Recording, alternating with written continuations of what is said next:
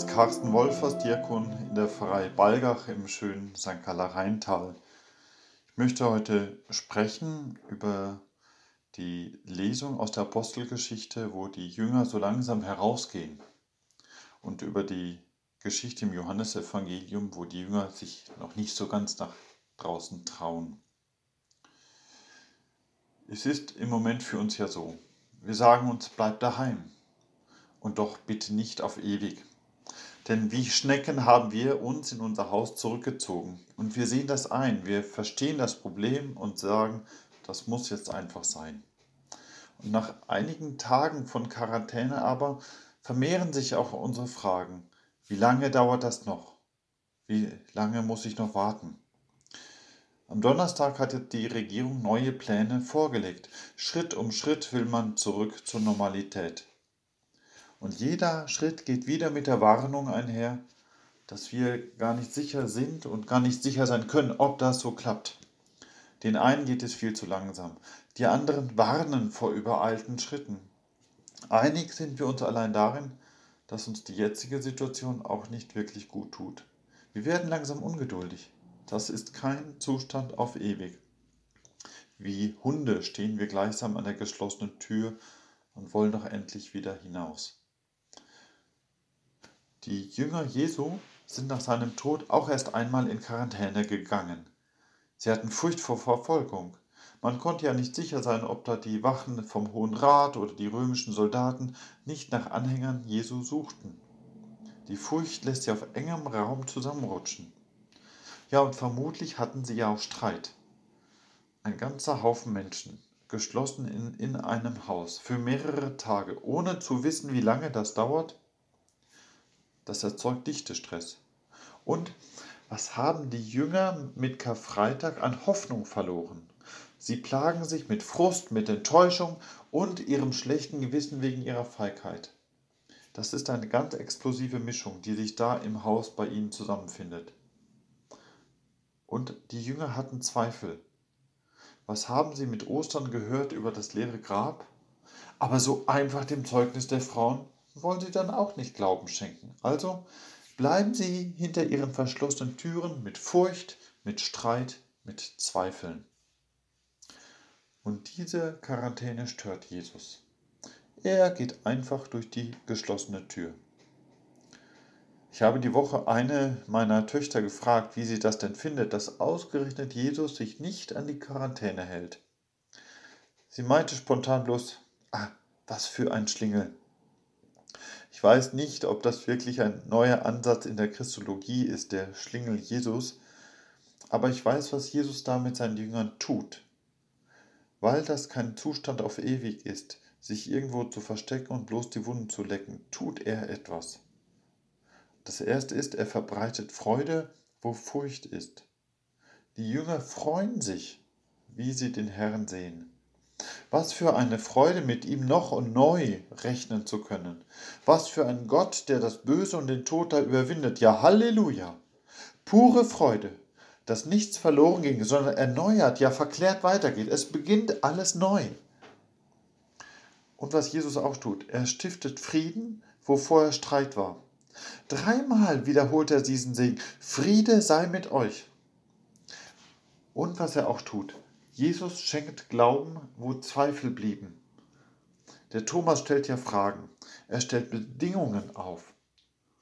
Und er bekommt Antworten und Jesus geht auf seine Bedingungen ein, sodass Thomas sprechen kann, ja, mein Herr und mein Gott. Jesus lässt ihnen da Zeit. Er schenkt ihnen diese Pause. Sollen sich die Jünger getrost erst freuen? Sollen sie sich am neuen Frieden laben und ihren Glauben stärken. Denn die Zeit nach Ostern ist dazu da, die Kräfte zu sammeln für spätere Aufgaben. Das macht Jesus klar. Die geschlossenen Türen werden nicht geschlossen bleiben. Bald kommt die Zeit, wenn wir wieder nach draußen gehen können und sollen. Und da sendet Jesus seine Jünger ja hinaus, so wie der Vater ihn gesandt hat. Jesus haucht seine Jünger an, sodass der Geist Gottes in ihnen ist. Dieser heilige Rest an Jüngern muss bald hinaus, um Jesu Botschaft zu verkünden und das Reich Gottes zu gestalten. Und was sie dann tun werden, die Jünger, das haben wir vorhin in dieser Apostelgeschichte gehabt. Sie gehen raus aus dem Haus. Sie gehen hinaus in die Stadt. Öffentlich, vor aller Augen, bekennen sie ihre Überzeugung. Sie sprechen öffentlich ihre Gebete wieder im Tempel. In aller Öffentlichkeit setzen sie ihre Zeichen von Freude über Gott, von gelebter Versöhnung, von einem lebendigen Glauben in ihrem Alltag. Da beginnt Kirche und die Stadt dankt es ihr. Jünger Jesu praktizieren da eine Solidarität, eine wunderbare Herzlichkeit, eine typisch christliche Menschlichkeit. Das haben sie damals ausgestrahlt gegenüber den Menschen in der Stadt. Und wenn ich gerade die heutige Welt sehe, mit all ihrem Egoismus und dieser Härte und diesem blöden Hass, und da meine ich nicht nur den Trump, sondern den Trump in uns, dann meine ich, wir können als Gläubige, als Christen mit unserer Art von Solidarität, mit unserer typisch christlichen Herzlichkeit, mit unserer tiefen Menschlichkeit, wahrlich ein Licht anzünden in dieser Welt. Also was tun wir heute? Feiern wir Ostern getrost daheim. Gönnen wir uns diese Zeit, machen wir das Beste draus. Und dazu stellen wir uns vor, dass dieser Schlingel Jesus uns in der Quarantäne besucht. Dann können wir tun, was die Jünger damals da hatten. Vielleicht haben wir ja Zweifel.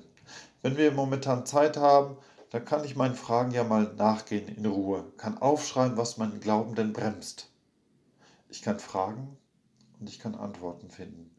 Ich kann mir Hilfe holen, kann mich mit anderen besprechen. Ich kann mit Jesus im Gebet verhandeln. Was brauche ich? Was brauche ich, damit mein Glaube wächst? Nichts anderes hat der Thomas damals getan. Also lassen auch wir in puncto Zweifel diese Krise nicht ungenutzt. Und ja, vielleicht haben wir gelegentlich Streit. Wenn ich momentan in Streit bin, dann tut es mir vielleicht ja gerade gut, wenn mir jemand sagt oder wenn ich selber sagen kann, hey, eigentlich wünsche ich mir Frieden. Oder in den Worten Jesu, Friede sei mit dir wenn ich zum Telefon greife, wenn ich einen Streiter anrufe und sage, Hallo, Friede sei mit dir, dann müssen wir vermutlich lachen. Aber damit hätten wir dem Frieden wohl den Weg ja schon bereitet. Tun wir, was damals getan wurde. Lassen wir in puncto Streit diese Quarantäne bloß nicht ungenutzt. Vielleicht fürchte ich mich vor dem Virus, ich fürchte mich davor. Ich fürchte mich vor dem Tod. Ich fürchte mich vor dem Sterben. Ich fürchte die Zukunft. Im Prinzip weiß und glaube ich zwar, dass Gott alle Zeit bei mir ist. Aber in Furcht und Sorge ist mir das wenig bewusst. Und wie schaffe ich dann Freude? Manche Psychologen sagen uns, dass das Gefühl, was ich empfinde, zuweilen unserem Verhalten, was ich tue, folgen. Ich könnte also den österlichen Freudenruf einfach tun, also hinausrufen, Freude praktizieren, indem ich rufe, ja, Halleluja. Ich gehe durchs Haus und rufe mir das zu, Halleluja, bis ich mich von meiner wirklich tiefen Freude ganz überzeugt habe. Halleluja. Das käme doch auf einen Versuch mal an. Ich habe Zweifel, ob ich damit einen Streit daheim bei der Familie riskiere aber hey, es geht immerhin um österliche Freude. Also bitte oft und laut daheim rufen, Halleluja. Das können wir alles heute tun. Morgen, bald schon, werden wir die Türe nach draußen wieder ganz öffnen. Dann werden wir versuchen, als gläubige Christen unser Licht in dieser Welt zu entzünden. Dann werden wir ein Licht der Freude, ein Licht des Friedens und ein Licht des Glaubens in uns tragen, weil wir uns ja längst darauf vorbereitet haben. Denn so sind wir, so handeln wir. Wir werden dann Zeichen setzen mit unserer Solidarität, unserer Herzlichkeit, unserer Menschlichkeit. Deswegen, heute bleiben wir daheim. Aber morgen beginnt alles neu. Amen. Hier sprach Carsten Wolfers, Diakon in der Pfarrei Balgach. Herzlichen Dank fürs Zuhören.